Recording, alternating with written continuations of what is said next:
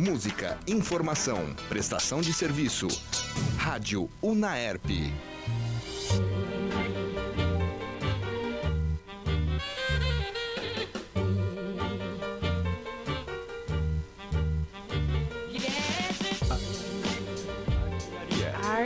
Artelharia.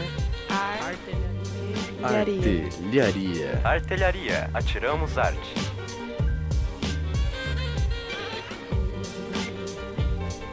Boa tarde, ouvintes da Rádio Unaerp. Sejam bem-vindos ao programa Artelharia. Eu sou a Daiane e estou aqui com meus amigos Marina, Henrique, Pedro e Larissa. E hoje, né, nós vamos falar sobre o que está acontecendo com a cultura pop. E entraremos em assuntos polêmicos que deram repercussão por todo o Brasil. Um deles envolve a censura na Bienal do Rio de Janeiro e o prefeito da cidade, Marcelo Crivella, e o outro, uma escola, escola católica nos Estados Unidos, que baniu a saga de livros do Harry Potter. E para explicar melhor toda a situação, eu passo o bastão para o Pedro Ferro. Ah, muito obrigado. Mu- Muita boa tarde. Muito boa tarde a todos. Boa tarde. Então, uma contextualização aqui para todo mundo entender o que está acontecendo. Então, na questão da Bienal do Livro, desde a quarta-feira do dia 4, a Bien- a Bienal tem sido, eh, foi alvo de ataques políticos por conta da venda da HQ Vingadores Cruzada das Crianças, que exibe um quadro com um beijo homossexual entre os personagens Wicano e Hulkling. A revista teve sua venda proibida pela prefeitura do Rio, ah, mas, esgotou, mas esgotou em menos de uma hora. Para ser exato, em uns 40, 45 minutos. É, e então, por meio do, do, do Twitter, o prefeito do, do Rio, Marcelo Crivella, comunicou. Não, perdão. Falei errado, gente. Acontece. Acontece. Ah, pelo Twitter, a Bienal comunicou que o mandato tem como objetivo prote- proteger os direitos dos expositores de comercializar obras literárias das mais diversas temáticas.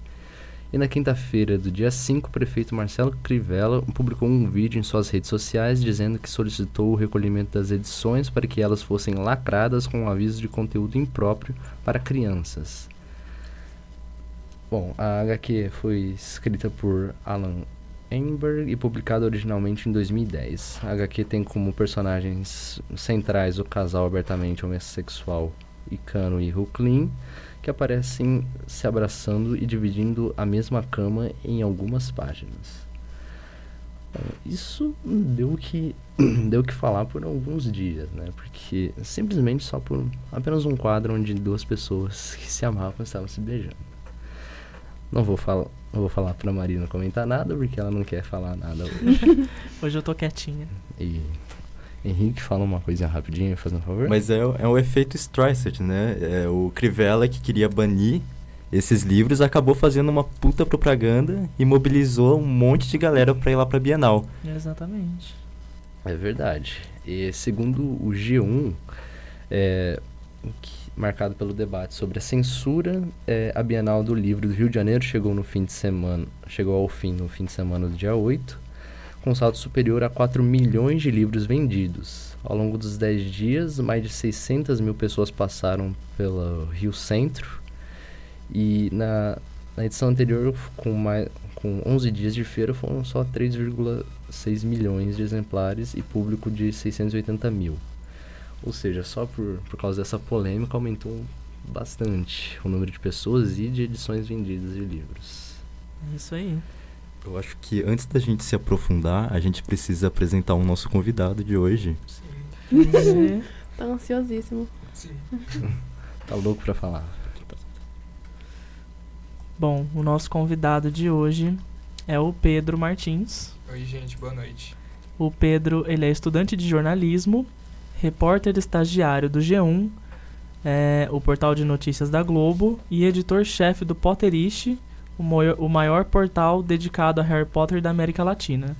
Também já escreveu sobre literatura e entretenimento para o Omelete e para o jornal bri- britânico The Guardian.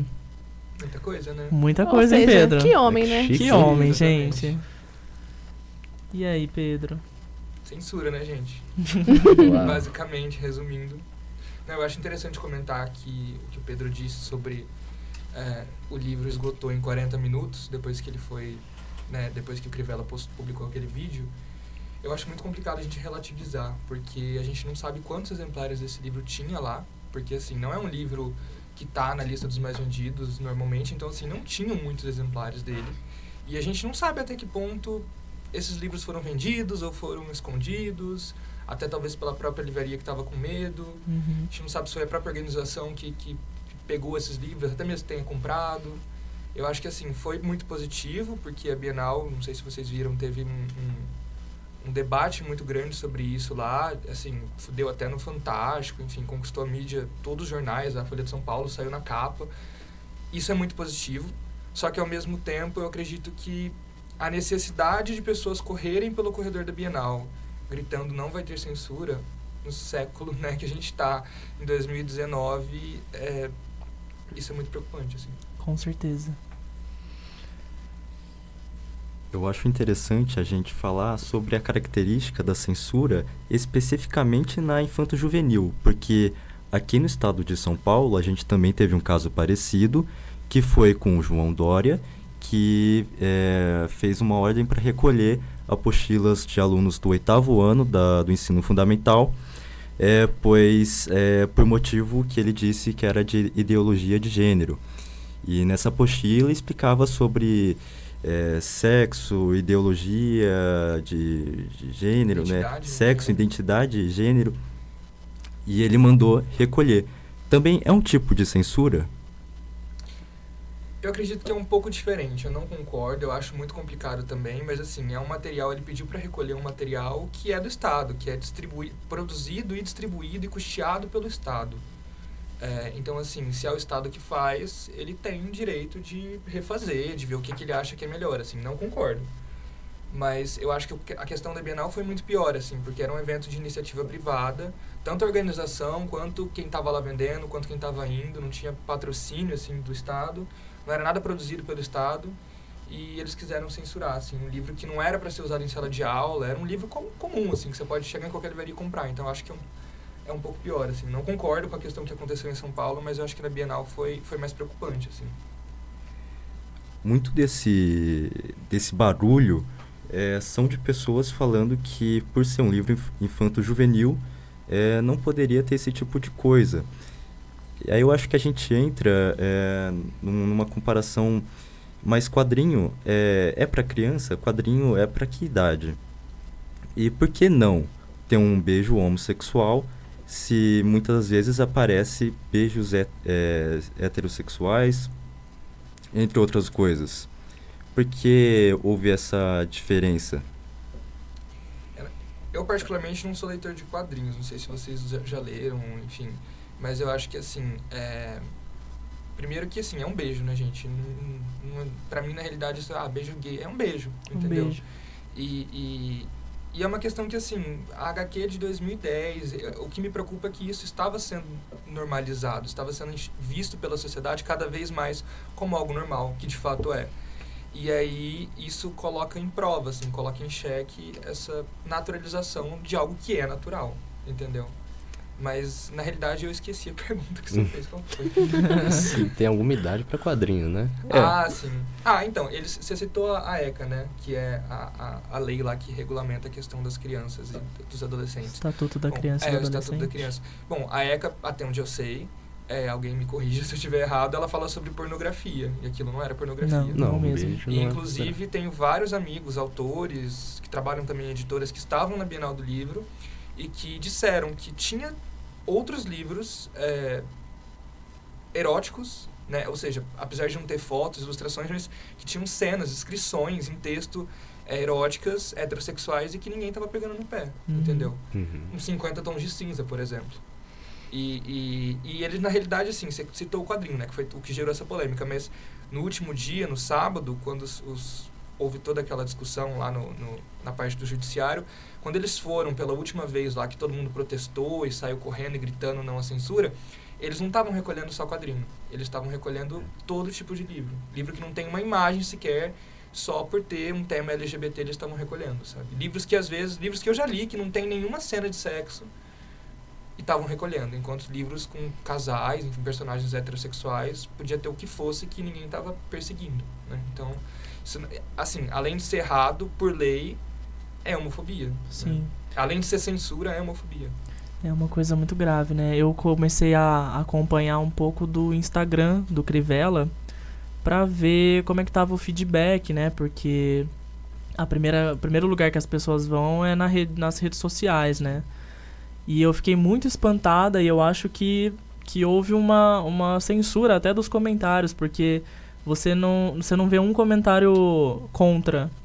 E eu acho que ele deve ter colocado aquele filtro de comentários, acredito eu. Uhum. Algumas fotos dele, é, os comentários foram bloqueados, mas eu não, eu não encontrei um comentário contra ele, até no vídeo que ele fez, entre aspas, se explicando, né, sobre o, ó, a medida que ele tomou. E, e eu acho que isso é tão grave quanto é, censurar o, o livro, né? Você tirar a liberdade de expressão do cidadão de, de manifestar contra isso, né? Como a prefeitura de Ribeirão Preto fez recentemente. né? Exatamente. Com a palavra buraco, enfim, no Facebook. Exatamente. Inclusive virou um projeto de lei para que eles não vão poder mais fazer isso. Tá acontecendo isso. Isso é uma coisa legal do jornalismo, inclusive. Foi inclusive um amigo nosso aqui que estudava no UNAERP que descobriu isso Uhum. e isso fez virar um projeto de lei na Câmara, entendeu? E eu não cheguei a acompanhar o perfil dele. Eu acho na realidade que é o seguinte, eu tentei, eu nem assisti ao vídeo dele, para ser sincero. Eu, eu nem sei quem é o Crivella, tipo, a imagem dele, Uhum. porque eu tento me ater à questão em si Sim. e não dar não dar palco para esse tipo de pessoa na mídia. Eu acho isso complicado, entendeu? Aham. Não, na mídia assim, na imprensa a gente precisa dar porque a gente tem que mostrar todos os lados. Sim. Agora, pessoalmente, nos nossos perfis, eu acho importante a gente não dar palco para esse tipo de discurso. Porque vai ter alguém no seu Facebook que concorda com ele, você vai estar divulgando ele. Com certeza. Foi mais ou menos o que fizeram com o Bolsonaro, enfim. Então, eu acho, particularmente, eu não gosto de dar, de dar público, assim, pra... Uhum. É, Eu só queria adicionar uma, um detalhe que no começo dessa semana é, o, Supre, o Supremo Tribunal Federal ele ratificou o gesto do Crivella e é, o presidente da corte, o Dias Toffoli, se eu falo, pronunciei errado, alguém me É isso mesmo. corrige.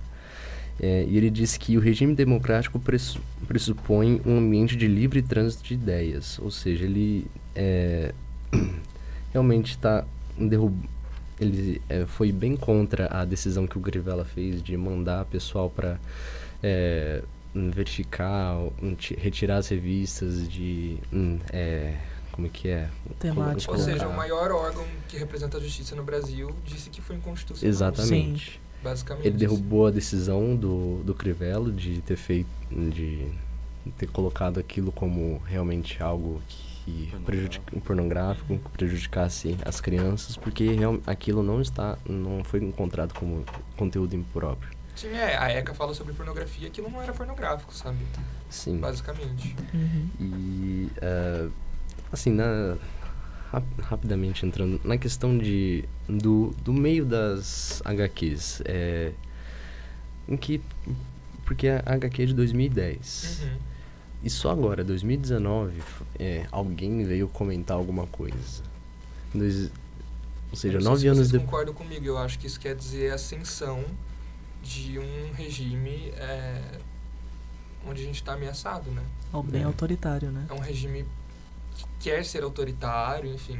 Ainda bem que a gente tem ainda algum, algum órgão, no caso, né? O STJ, Uhum. que barrou isso, mas assim, é, pra mim é isso, é preocupante, que, por exemplo, o judiciário no Rio de Janeiro tá aparelhado, né? Uhum. Porque assim, deram uma liminar pra Bienal, dizendo que a prefeitura não poderia ir lá, até porque na realidade, não sei se vocês sabiam, mas os fiscais da prefeitura em qualquer lugar do Brasil, eles não têm poder de polícia.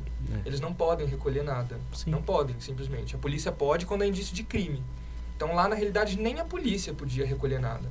Quem dá mandado de apreensão é a justiça. Em nenhum momento a justiça deu mandado de apreensão.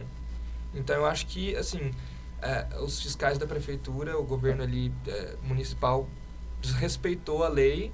Além da questão de censura, além da questão de homofobia, que também é crime, se tornou crime recentemente, eles desrespeitaram a lei pelo simples fato de que eles não poderiam fazer aquilo sem o mandado da justiça. Então, eles Uhum. passaram por cima da justiça, depois a justiça lá no Rio de Janeiro mesmo deu um- um- um- uma liminar para a Bienal, para proteger a Bienal, aí veio outra pessoa da justiça e fez essa liminar cair. Então, assim, a gente fica meio, né? E agora? A justiça não está entrando em, em, em coesão? Sim. Teve que ir lá para Brasília no órgão máximo para resolver, sabe? Uma Uhum. questão que é tão simples, né? Não precisaria. Exatamente.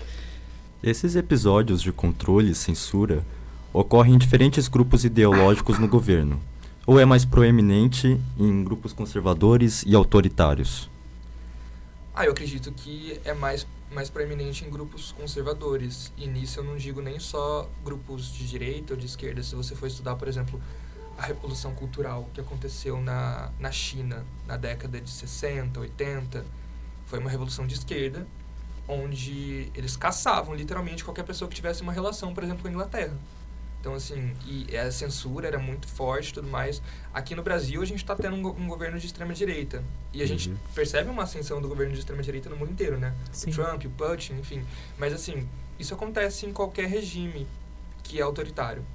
Já aconteceu, por exemplo, na China, que eu estava citando, com o governo de esquerda. Então, eu acho que não é uma questão de, de Venezuela, por exemplo. É um governo autoritário Uhum. e é de esquerda. Eu acho que não é uma questão de esquerda ou direita, é uma questão de governos autoritários como um todo. E censura. É. Exatamente. E só para destacar que eu dei uma olhada na qual que era a história abordada nesse, nesse quadrinho que foi Uhum. É, vetado. É, exato, o grupo do, das crianças, eles lutam contra um, um grupo ficcional que é de extrema direita, que o Stan Lee criou na década de 60 para representar um grupo de extrema direita mesmo. E o grupo é formado exatamente por esse casal, Uhum. homossexual. O líder é um garoto negro. Uma das personagens principais é um- uma mulher que também é, tem, um for, é, tem uma forte presença na história, tem, uma, Uhum.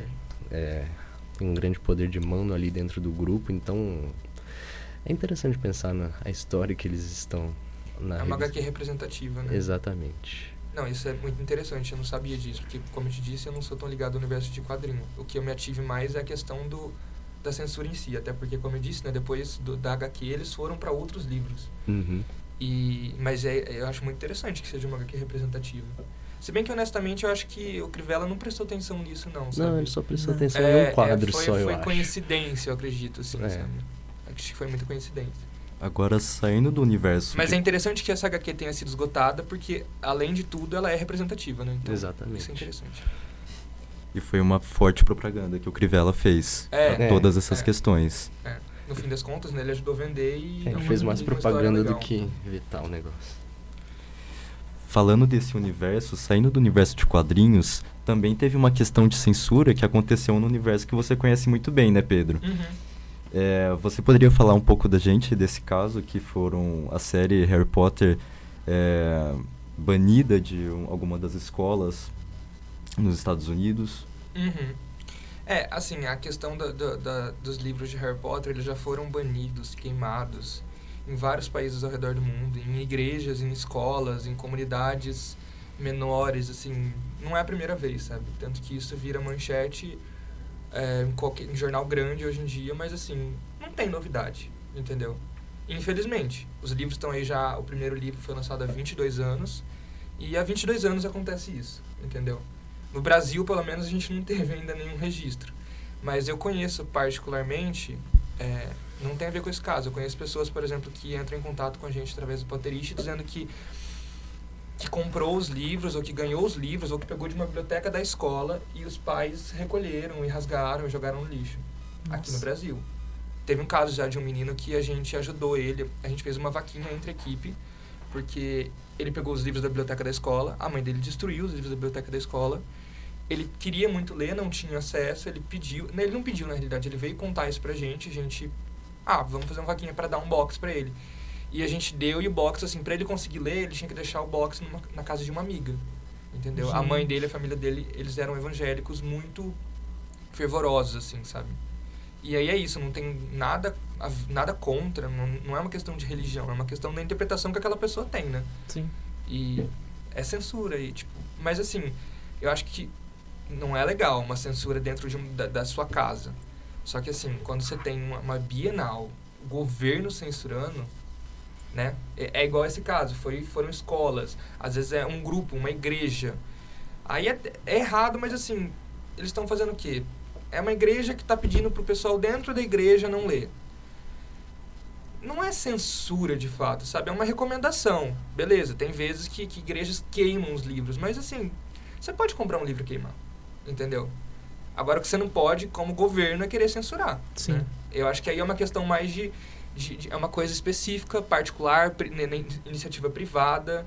Eu acho que é tão tão ruim quanto é opressivo, mas pelo menos é uma iniciativa privada e pequena, entendeu? E, e assim, que agora com relação a, a- ao que eu acho disso, nesse caso o que eu tive contato específico particularmente foi com uma família que era evangélica, né?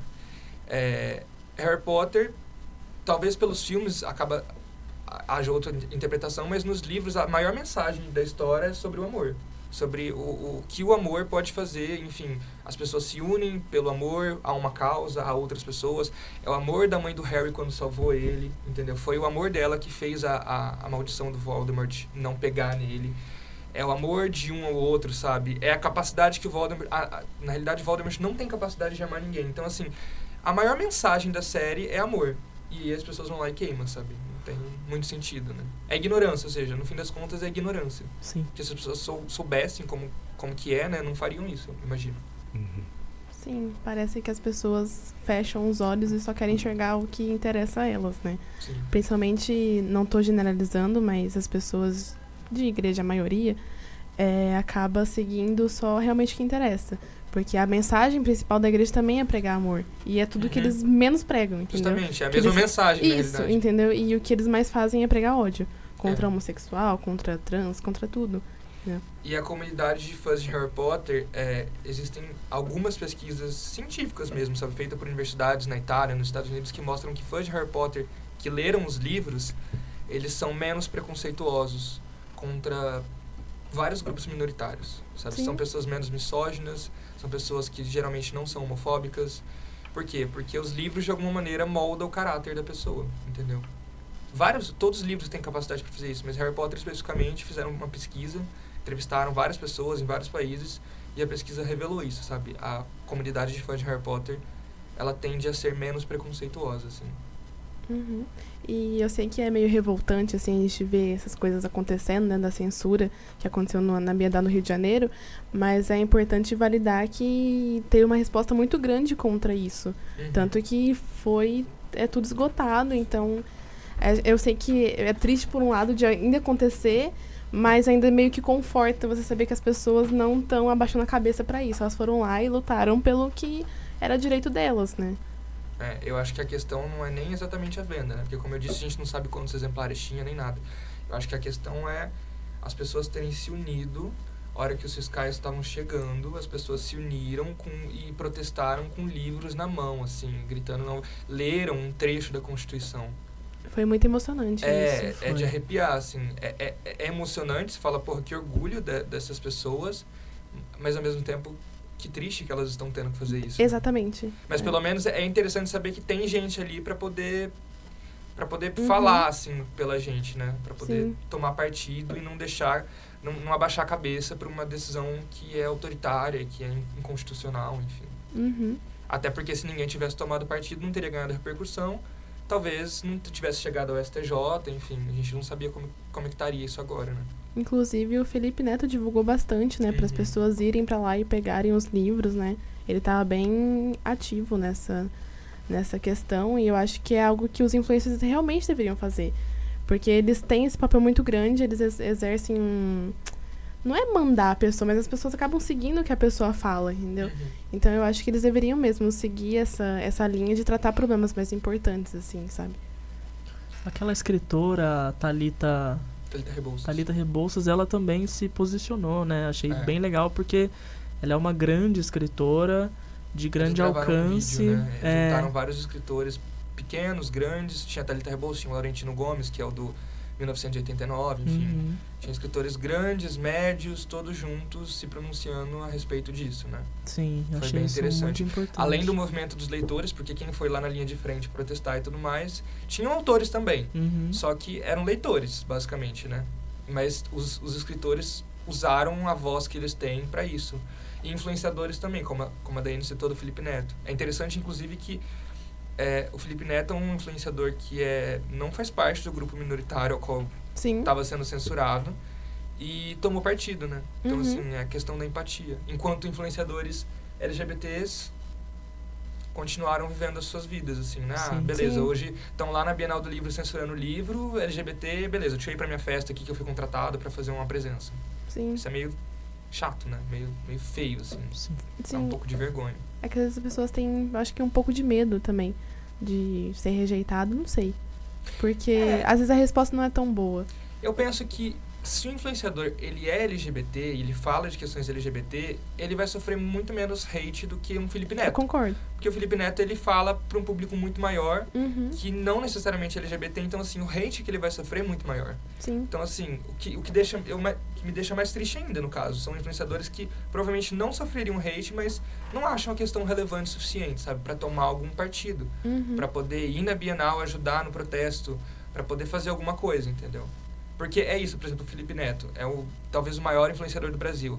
Ele chama a atenção da imprensa internacional quando ele faz isso. Sim. É uma pessoa grande apoiando o movimento, entendeu?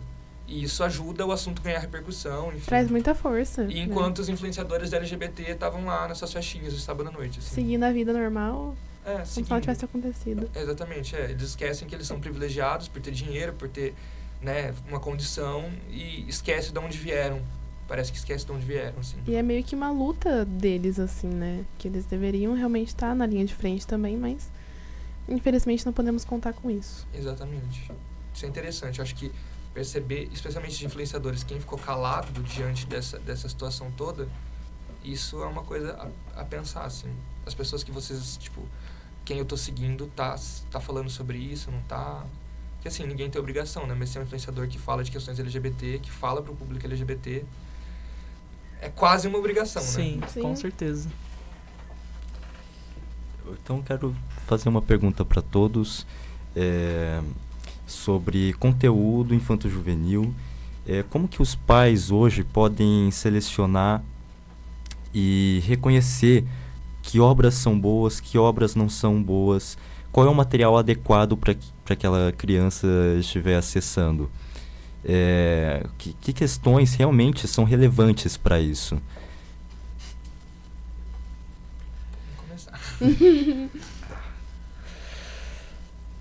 Começar. Uma questão meio complexa, sabe? É, assim, que os pa- programas assim, os infantis, por exemplo, Galinha Pintadinha, Pe Peppa Pig da vida, ok, você praticamente os pais têm que comprar a ideia de que sim, aquele é um programa bom para seus filhos, mas, por exemplo, no caso de, é, por exemplo, revistas em quadrinhos, livros, olha, eu não vejo nenhum problema em revistas como revistas da Marvel para crianças lerem, porque elas realmente são revistas que, por exemplo, como a dos X-Men, eles, é, eles são muito a favor da diversidade, de aceitar o outro pela sua diferença. Você não importa se você é mais alto, grande, gordo, se você tem algum uma coisa muito estranha que você consegue fazer, você tem você pelo menos tem que aceitar a o outro pelo que ela é. Então acho que revistas em quadrinhos é realmente não tem é, é boa para as crianças para elas aprenderem a, a, sobre o diferente. Existe muito essa, essa visão é, mais conservadora hoje presente de que se aquilo que a criança vê, ela faz. E não é bem o que acontece, né? A gente sabe que não é tudo que é, é absorvido pela criança que ela vai tomar para si, mas sim conhecer sobre aquilo. E dali aprender sobre as diferenças e respeitar o próximo. Eu, eu acho que talvez seja mais fácil falar o inverso também.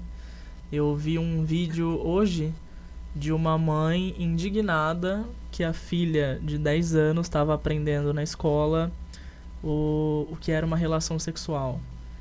E, enfim, é, ela gravou um vídeo muito brava, questionando, querendo que algum professor fosse na casa dela é, dizer o porquê que a filha dela estava aprendendo aquilo, né? E isso é muito grave, né? uma mãe pensar dessa forma. E também as várias fake, fake, fake news que estão divulgando e deixando as pessoas mais confusas, né? Porque são pessoas que já não buscam uma informação e acreditam em qualquer coisa e, por exemplo, acho que todo mundo deve ter visto, até o Henrique tinha comentado comigo semana passada, de livros que as pessoas fizeram montagens com títulos super chulos, assim. Livros portugueses de Portugal, assim, Exatamente. Bienal, Não, e, e, só um livro do que divulgaram era realmente verdade, e nem, nem é um livro infantil, né? Que é esse uhum. livro português. E outros livros que que o pessoal editou mesmo e colocou um título assim muito sensacionalista, sabe, com palavrão assim. E as pessoas começaram a divulgar isso e eu fico pensando o quão grave não é essa essa falta de informação e principalmente a falta de de busca, né, dessa informação, de saber o que é ou não e também dos pais é, entenderem justamente isso que você falou, de que nem tudo que a criança vê, ela faz, né? Inclusive, ela faz quando ela, ela tem curiosidade, né? Ela sabe que existe, mas nunca viu, aí ela acaba fazendo porque ela tem curiosidade. Né? Exatamente.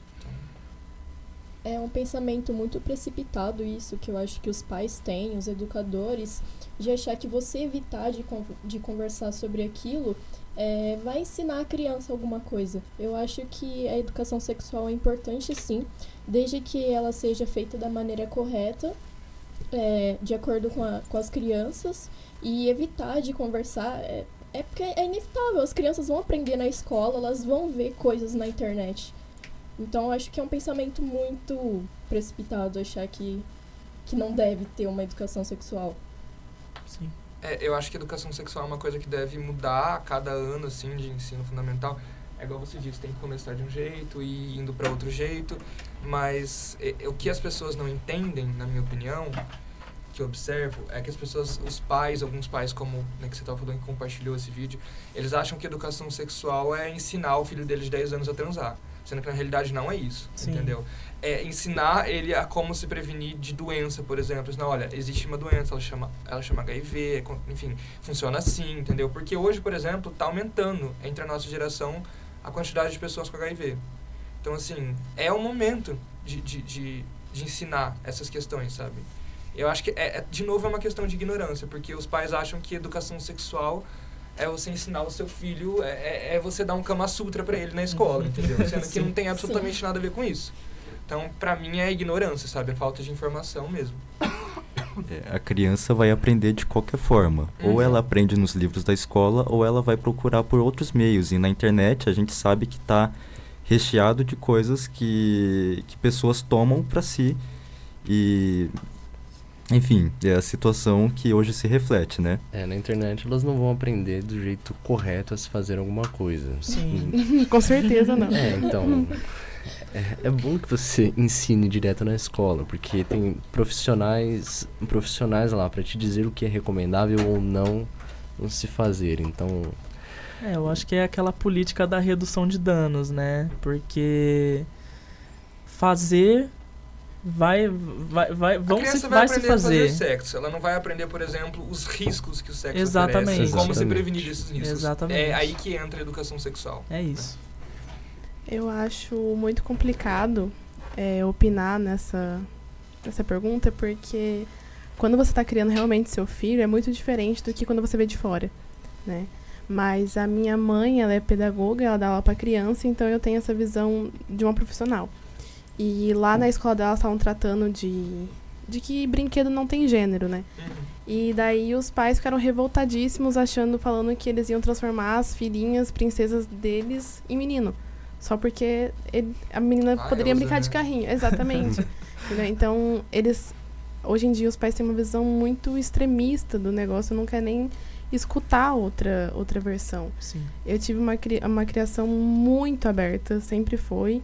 E a gente sempre conversou sobre tudo, né? Então é muito importante porque realmente a criança vai achar. Se você não falar, ela vai encontrar Sim. e vai ser muito pior. Porque ela não vai ter a recomendação certa. Ela não vai ter a base, né? Exatamente. E assim, é, se ela não tem noção de como se prevenir, ela vai fazer e, e por isso que tem tantas adolescentes grávidas, porque elas não têm conhecimento real do que elas podem fazer pra para se prevenir, porque Antes, durante e depois, né? Porque não tem educação sexual. exatamente. Por isso que é tão importante, até é a questão de saúde mesmo. Uhum. É uma questão de saúde pública pra mim. Sim, sim. toda. Gente, muito bom bate-papo. Pedro, muito obrigado. Adorei. Aplausos Arrasou, pro Pedro, amigo. baixinho pra não estourar o microfone. Faz assim. Fica só no Mãos fundo. em libras. E vamos pras indicações. Acessibilidade. Acessibilidade é tudo. Você quer indicar alguma coisa, Pedro? Pra você participar aqui do nosso quadro? Começa vocês, eu vou pensar. Tá bom. Henrique, qual que é a sua indicação da semana?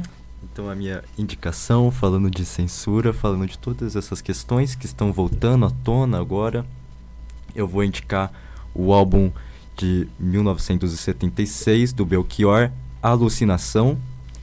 E nesse álbum ele manifesta a urgência do jovem brasileiro é, que está entre a violência do Estado e o fim dos sonhos de liberdade, né? A gente é, não vê isso de forma muito profissional, né? A gente está cada vez mais é, se restringindo porque as coisas têm ficado cada vez mais restritas e difíceis.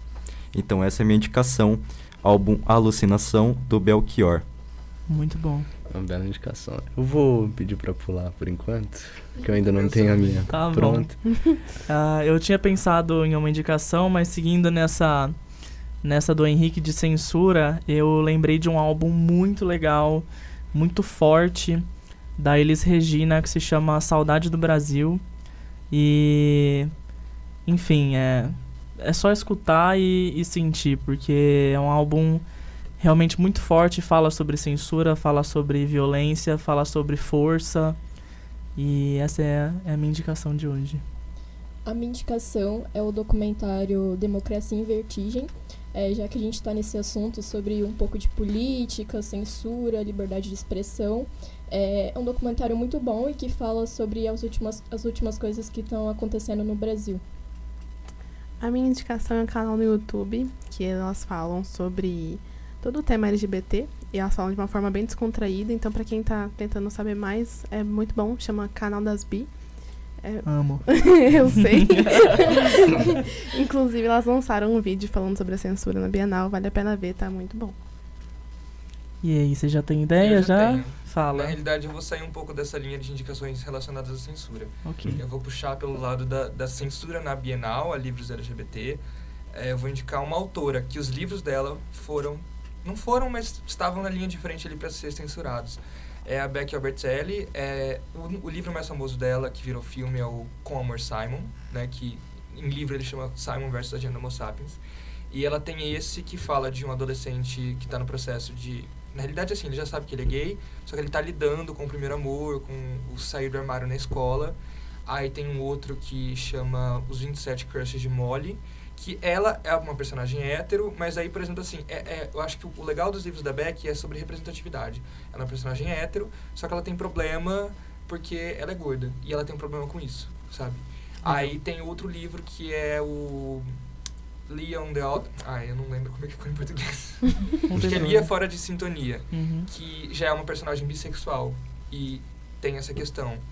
E então assim, são livros que eu acho que é muito importante, uma coisa que talvez as pessoas não entendam é que você crescer não se vendo na TV, não se vendo no cinema, não se vendo no teatro, não se vendo nos livros, é muito ruim, porque você vê e Sim. fala, não, se eu não existo aqui é porque isso é errado. Então eu acho interessante esses livros porque mostram que existe sim e os problemas dessas pessoas estão lá retratados, as felicidades também, enfim. São os livros da Becky Albertelli. Muito bom. E o outro Pedro? Ih, rapaz.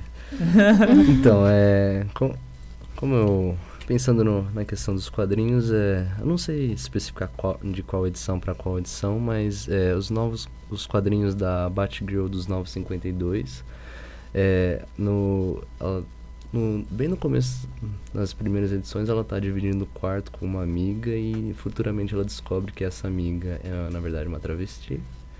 E ela simples e ela tem que e ela só aprende a lidar com a situação e a amiga aprende a lidar com uma amiga que sai à noite vestida de morcego. Caramba, Então, que legal. Interessante. essa é a minha indicação de hoje. Agenda cultural. Bom, agora vamos para a agenda cultural da semana. E hoje tem a banda Dresden, que vai apresentar Sinestesia no Teatro Municipal de Ribeirão Preto, na Praça Alto do São Bento, às 20 horas. O ingresso é 10 reais. Sexta-feira, dia 13, temos baile funk Noite Carioca no Sindicato. Olha lá. Uh, quero. Nome Aí- na lista? É. Ó, gente, 100 primeiros, hein? É entrada gratuita até a meia-noite para os 100 primeiros na rua 7 de setembro, 1350.